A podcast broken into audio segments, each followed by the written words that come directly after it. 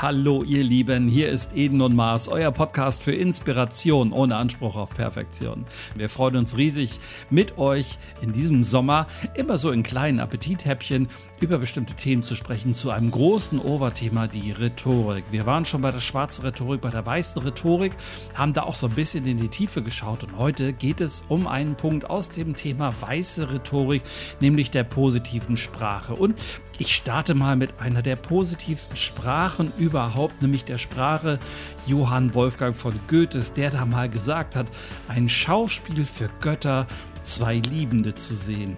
Das liebste Frühlingswetter ist nicht so warm, so schön. Sascha, ist das positiv oder ist das positiv? Ich werde verrückt. das ist ja kaum auszuhalten, so schön ist das. Ja. Obwohl von, ich glaube, von Goethe ist auch tatsächlich eins meiner Lieblingszitate. Ich meine äh, aus, aus Faust, äh, der Frühlings, nee, der Osterspaziergang oder mhm. Frühlingsspaziergang. Der letzte Satz heißt: Hier bin ich Mensch, hier darf ich sein. Mhm. Großartig, ja.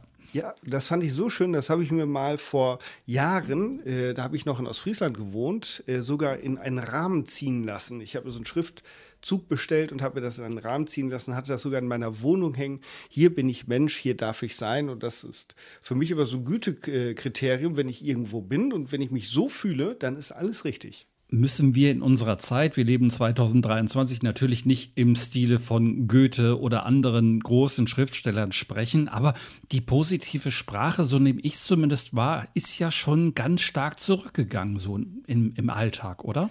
Ja, überwiegend.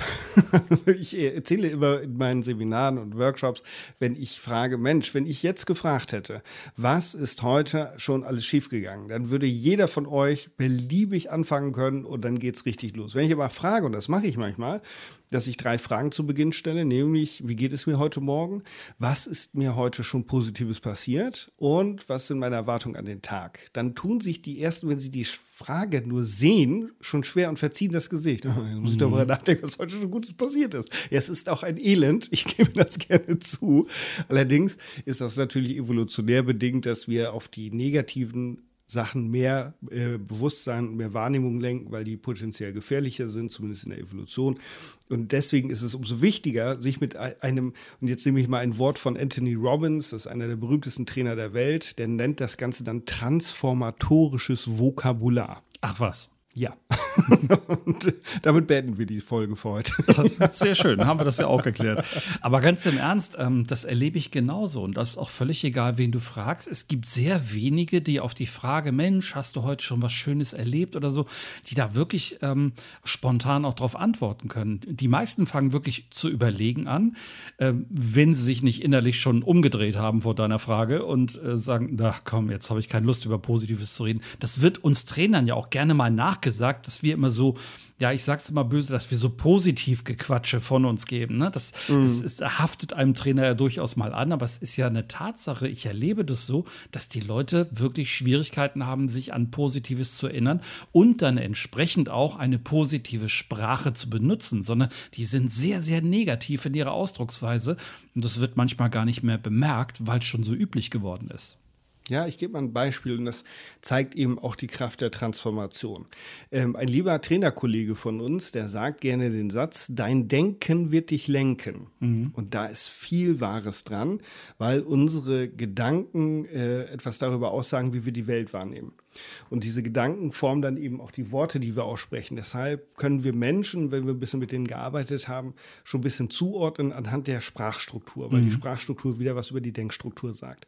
Und ich gebe mal ein Praxisbeispiel, was ich sage, wenn ich ganz viel zu tun habe so wie gerade. Mhm. Wenn man mich momentan fragt, äh, letztes fragte auch eine liebe Kollegin, Mensch, wie geht's dir? Und dann ist meine Antwort, es ist gerade sehr, sehr lebendig. Mhm das ist deutlich anderer Schnack, als wenn ich sagen würde, oh, das kannst du dir nicht vorstellen. Es ist so ein Stress, das kann mhm. man kaum aushalten. Also ich merke schon rein von der Energie her, wenn ich das eine sage, ist es sehr lebendig. Das hat eben was Schönes, was Positives, was energiegeladen ist. Wenn ich aber sage, so ein Stress, dann merke ich richtig, wie, wie mich das runterzieht. Und das ist eben die unterschiedliche Sichtweise, wenn wir auf Sprache gucken. Mhm. Ein Kumpel von mir sagte irgendwann mal, wenn ich mal eine Kneipe aufmache, dann nenne ich die im Stress, weil dann kann man zu Hause sagen, wie geht's dir, Schatz? Oh, ich bin im Stress. Aber es ist ja eine gute Idee. Ist ja wirklich so. Also äh, die Leute werden ja richtig hellhörig, wenn man mal eine positive Sprache benutzt und eben genau nicht in diesen Negativkanon mit einstimmt. Mir ist es mal sehr stark aufgefallen, weil ich zum Beispiel, wenn ich, äh, wenn jemand etwas Schönes erzählt, dann freue ich mich nicht für ihn, sondern ich freue mich mit ihm. Und das mhm. sage ich dann auch so, Mensch, ich freue mich mit dir, dass du so einen tollen Urlaub vor dir hast oder so. Und dieses kleine Wörtchen nicht für, sondern mit jemandem freuen, das hat eine riesengroße Wirkung und es fällt sehr, sehr häufig auf, weil es nicht mehr so im Sprachgebrauch drin ist. Die Leute sagen einfach, mhm. ja, ich freue mich für dich. Das hat ein bisschen was von, das haben wir, glaube ich, in einer anderen Folge auch schon mal gesagt, hat so ein bisschen was von, ja, schön für dich. Ne? Also mhm. fehlt nur noch die Betonung dazu. Absolut. Also, und da kann man eben sehen, an vielen, vielen kleinen Stellschrauben unseres Alltags können wir etwas verändern in unserer Sprache. Und das hat gleich einen doppelten Effekt, nämlich einmal für unser Gegenüber und auch für uns. Und ich nehme das gerne nochmal auf, was du vorhin gesagt hast mit unserem Positivgequatsche. Ja, das stimmt. Von Berufswegen ist es mit unser Job, nicht nur mit unser Job, einen guten Rahmen zu schaffen, in dem sich die Leute wohl und sicher fühlen, weil das das Lernen vereinfacht.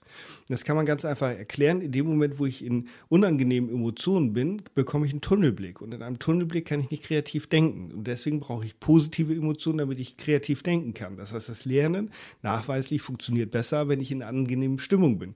Dementsprechend ist der Trainer in der Verantwortung, auch für eine gute Stimmung zu sorgen. Und dafür braucht es wiederum auch positive Sprache. Und das kann man natürlich auch mit ganz viel Humor machen. Das ist natürlich auch so. Ja, mittlerweile macht mir das auch sehr viel Spaß, äh, da bewusst auch anders zu sein, bewusst auch anders anders zu kommunizieren.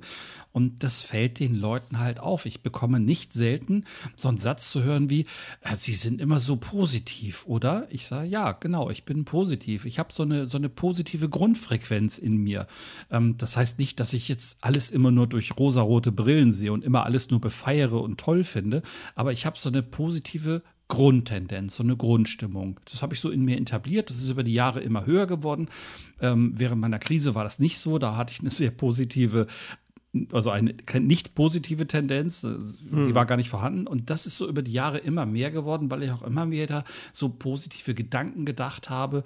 Und du hast es in einer der anderen Folgen mal gesagt, von Marc Aurel gibt es ja dieser Satz überliefert, auf die Dauer der Zeit nimmt die Farbe, nimmt die Gedanken, die, nein, auf die Dauer der Zeit nehmen die Gedanken Oh Gott, wie war denn dieser Satz? Nimmt die Seele die Farbe der Gedanken an? So war es. Jetzt Ganz hat genau. Jetzt hat er es. Meine Güte. ähm, aber Stimmt. das ist ja tatsächlich so. Und wenn du dann denkst und bist immer nur in so einer Negativspirale unterwegs, dann fängst du irgendwann auch an, nur noch so negativ zu reden. Und das ist egal, ob das der berufliche oder der private Bereich ist. Absolut. Und ich äh, will jetzt mal für die lieben Hörerinnen und Hörerinnen etwas äh, erzählen von mir. Und zwar habe ich heute immer noch mit solchen Phasen zu tun, wo mich das negative Denken und negative Denkmuster einholen. Das ist heute immer noch so. Und ich muss ganz stark aufpassen, dass ich dann dagegen steuere, weil mein Denken wird mich denken. Das ist etwas, das holt mich immer wieder ein. Das ist etwas, was ganz tief bei mir verankert ist, auch durch meine Eltern, die das positive Denken, weiß Gott, nicht erfunden haben. Äh, oder um es positiver auszudrücken, gleich wieder transformatorisches Vokabular eingebaut, die hatten keine große Nähe zu diesem Thema. um es ein bisschen weicher zu formulieren. Sehr schön. Naja gut, aber ähm, wo soll es denn manchmal auch herkommen, wenn man so in seinem Alltag, und ich habe genau das ja so erlebt, wenn man in seinem Alltag so drin ist und in dieser Negativspirale drin ist, dann kriegt man von selbst sehr schlecht diesen Drive, mal positiv zu denken und hinterher dann auch positiv zu kommunizieren. Und ich habe wirklich das Gefühl, dass das jeden Tag da draußen ein bisschen mehr wird, dass die Sprache sehr, sehr negativ geworden ist und dass die Leute von selber, wenn man sie nicht, sage ich mal, durch positive Beispiele so ein bisschen darauf aufmerksam macht, und zwar nicht oberlegerer, von wegen du sprichst gerade negativ, sondern einfach durch den eigenen Gebrauch von positiver Sprache, ähm, da merkt man schon, dass die Leute von selber gar nicht drauf kommen, vielleicht mal wieder positiver zu formulieren.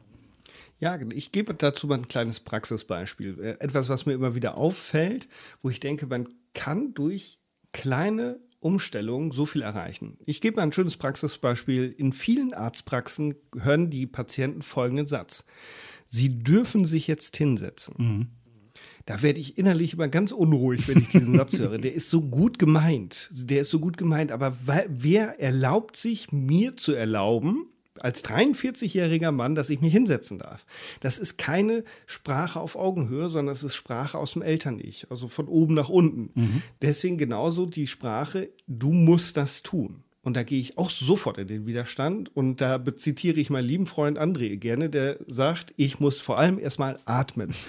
und das zeigt dann eben genau, bei mir geht der Widerstand los. Da könnten wir jetzt über die Transaktionsanalyse sprechen. Auf jeden Fall ist dieses muss und dürfen eine Sprache von oben nach unten, auch wenn wir so mit uns selbst sprechen. Und es hat eine ganz andere Qualität, wenn ich sage, ich muss zur Arbeit oder ich will zur Arbeit. Absolut. Das ist eine riesen, ein Riesenunterschied. Ich will zur Arbeit, setzt eine ganz andere Energie frei, als ich muss zur Arbeit. Und so kann jeder auch in Selbstgesprächen für sich gucken, welche Worte verwende ich eigentlich in meinen Gedanken. Und diese Gedanken üben dann eben einen äh, Einfluss auf meine äh, emotionale Verfassung aus. Mhm.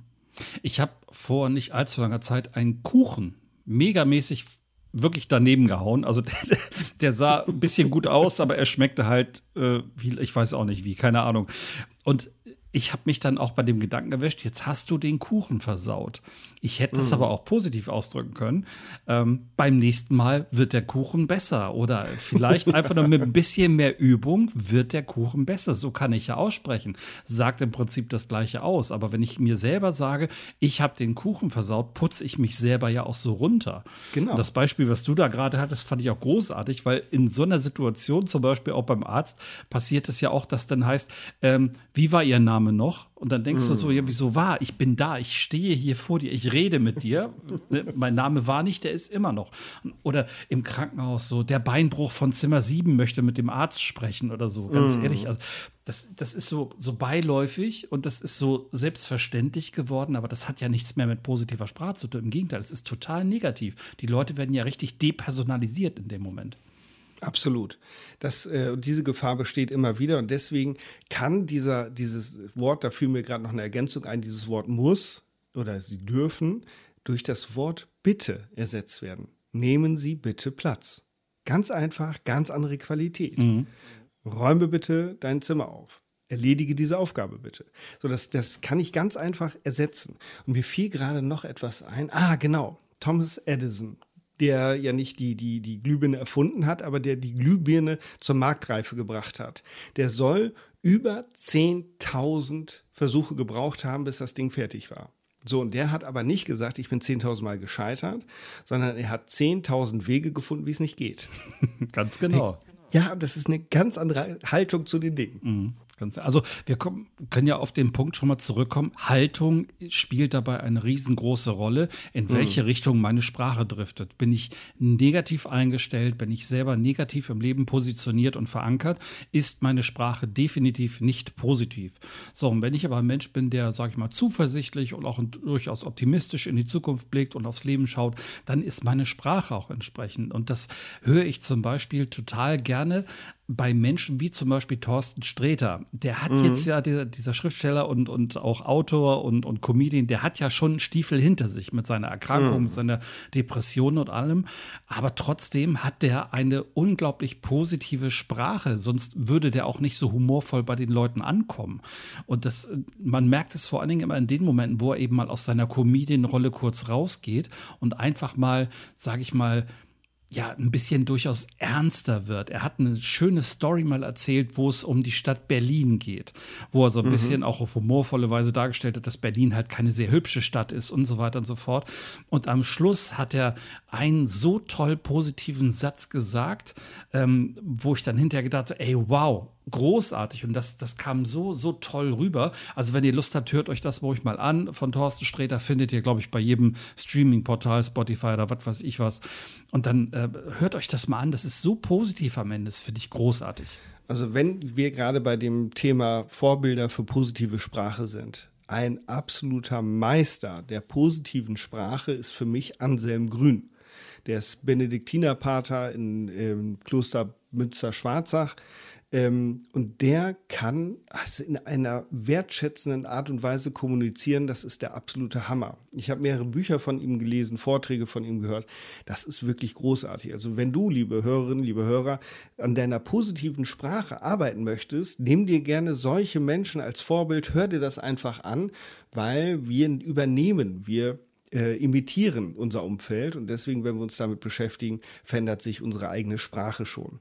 Ich würde gerne noch auf etwas anderes zurückkommen, nämlich, das ist mir wichtig, positive Sprache, du hast es auch noch mal vorhin gesagt, hat nichts damit zu tun, die, die Herausforderung, siehst du, auch das habe ich mir angewöhnt, nicht zu sagen Probleme, sondern Herausforderung, äh, äh, zu, zu negieren, zu sagen, die sind nicht da, sondern ich kleide sie nur in ein anderes Gewand. Ich gebe noch ein Beispiel, das kennt, kennen die äh, treuen Hörerinnen und Hörer von unserem Podcast schon. Nämlich, ich spreche bei mir selten von Problemen, selten von Traumata, selten von was auch immer, sondern ich spreche gerne von Wachstumsmärkten. Mhm, ganz genau. so, das ist was anderes. Ein Wachstumsmarkt ist von der, von der Qualität her auf Lösung ausgerichtet, mhm. von der Qualität her auf Wachstum ausgerichtet. Wenn ich von Traumata spreche, psychischen Problemen und ähnlichem, das, das macht ja keine Energie. Da, da, das kommt ja überhaupt gar kein Flow auf, um sich damit auseinanderzusetzen. Wir haben es ja auch beide zusammen gerade wieder erlebt, dass es Menschen gibt, an denen wir sogar beide wachsen können, wo wir festgestellt haben, okay, das ist jetzt eine Situation, an der ich lernen darf, an der ich mich weiterentwickeln darf, an der ich wirklich buddhistische Ruhe üben darf und äh, auch so die innere gute Laune nicht verlieren. Das, das erleben wir ja. Und das, ich glaube, hätte, wäre mir das zehn Jahre früher passiert, wäre das nicht so gelaufen. Ich glaube, dann hätte es durchaus passieren können, dass mir irgendwann der Kragen einfach platzt. Aber so, ähm, durch diese sehr positive Grundeinstellung, habe ich das verarbeitet und gemerkt, ich kann da noch drauflegen, ich kann da mich noch weiterentwickeln. da fällt mir auch so eine Geschichte ein von einem älteren Ehepaar, das in einem Restaurant sitzt, ein sehr freundliches älteres Ehepaar und der Kellner verhält sich wie die Axt im Wald denen gegenüber.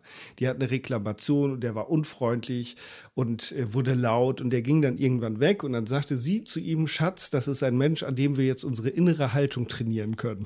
ich auch stark.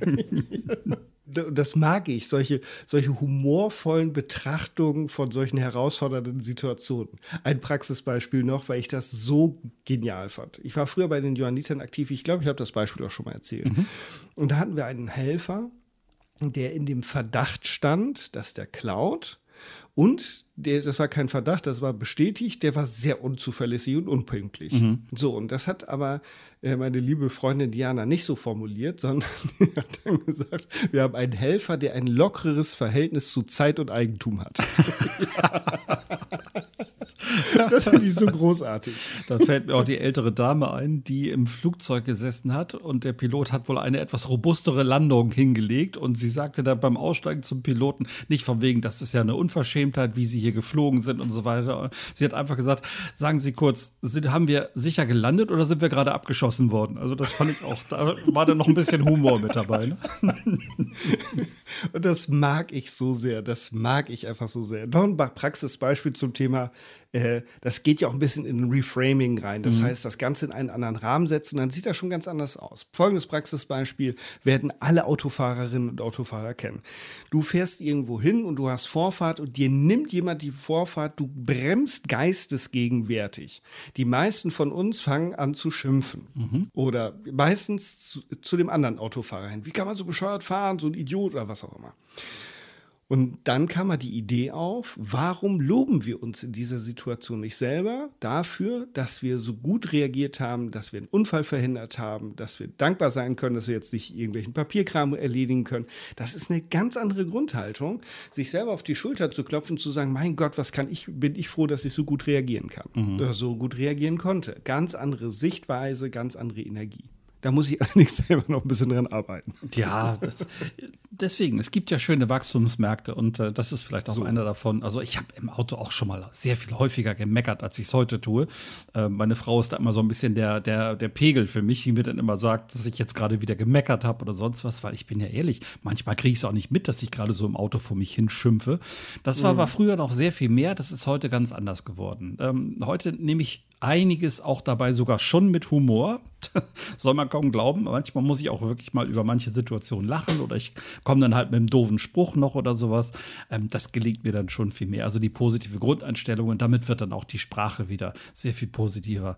Eckhard von Hirschhausen hat das auch einmal sehr schön gesagt, als er gesagt hat, ja, man kann natürlich sagen, ähm, ich habe keine Freunde. Man kann aber auch sagen, ich kenne aber auch noch nicht alle, die ich nicht leiden kann. Insofern, ne, auch das ist ja wieder eine Veränderung der Sichtweise von dem Ganzen. Absolut. Und zu äh, einem Punkt, den du gerade aufgegriffen hast, den würde ich gerne kurz vertiefen, weil das ist etwas aus meiner Sicht, was unglaublich wichtig ist, sich selber wirklich für Fortschritte zu feiern mhm. und die bewusst wahrzunehmen. Und ich nehme nochmal die Geschichte, die ich letzte Woche, die diese Woche auch erzählt hatte, nämlich, liebe Hörerinnen, liebe Hörer, stellt euch vor, ich sitze im Zug und ich liebe Zugfahren, weil ich habe Noise Canceling Kopfhörer und dann habe ich mich in den Zug gesetzt und habe gedacht, so jetzt mache ich erstmal eine schöne Meta-Meditation, die kann ich jetzt gut gebrauchen und setzte mich so schön auf meinen Sitz, richtete mich gerade auf, meine Noise Canceling Kopfhörer waren aufgeladen, alles war gut und wir halten im nächsten Bahnhof und eine Horde Grundschulkinder bevölkerte auf einmal diesen Waggon. Und das Schöne und das Großartige an dieser Sache war, dass ich das innerlich wahrgenommen habe, dass mich das belustigt hat. Mich hat diese Situation belustigt. Ich habe innerlich geschmunzelt und mich über diese Situation gefreut. Und gefeiert habe ich, dass ich das bewusst wahrgenommen habe. Und da habe ich mich selber gefeiert, weil ich vor gar nicht allzu langer Zeit hätte ich mich darüber geärgert und gedacht, warum können die nicht in einen anderen Waggon steigen, müssen die jetzt ausgerechnet hier einsteigen. Und dann geht wieder dieser, dieser Mac, innere Meckerpot, so nennst du den ja, glaube mhm. ich, dann los. Und das ist etwas, was auch wichtig ist, sich selber dafür zu feiern, zu, diese Erfolge wahrzunehmen, zu sagen, hey cool, was hat sich das schon positiv verändert? Ja, Liebe Hörerinnen, lieber Hörer, wir können zusammenfassen, erstmal ganz wichtig die Einstellung zu dem ganzen Thema. Die sorgt schon mal dafür, in welche Richtung du dich bewegst. Sascha hat gesagt, wir brauchen auch ein Reframing unter Umständen. Das heißt, wir müssen die Situation in einen anderen Kontext packen, vielleicht auf einer Theaterbühne eine andere Kulisse reinschieben und schon wirkt diese Situation gar nicht mehr so schlimm in dem Moment. Und dann kommt einem vielleicht auch wieder die durchaus positive Sprache. Mir hilft auch da wieder immer so ein bisschen Distanz, kurz mal mental mal so einen Schritt zurück machen, sich auf so einen Balkon stellen, so einen mentalen Balkon, von einmal oben runter gucken und dann überlegen, okay, ist das jetzt ein Typ, der mich nervt oder habe ich da jetzt einen Wachstumsmarkt? Absolut. Und hier zum Schluss nochmal ein Tipp von einem Schauspieler, der, den ich bei einem Seminar kennengelernt habe. Der hat sich dann in solchen Situationen, die uns herausfordern, immer gefragt, was ist der Witz an dieser Situation? Wo ist die Pointe? Mhm. Und alleine, wenn ich mir diese Frage stelle, verändert sich die gesamte Situation. Sehr schön. Ihr Lieben, das war's für heute. Das war's für unser Sommerhäppchen. Wir freuen uns darauf, euch nächste Woche wieder zu hören und sind schon sehr gespannt, was da für ein Thema kommen wird, oder Sascha? Absolut. Wir wünschen euch eine traumhaft schöne Zeit, viel Sonne im Herzen und auch drumherum. Bis bald. Bis dann. Ciao. Ciao.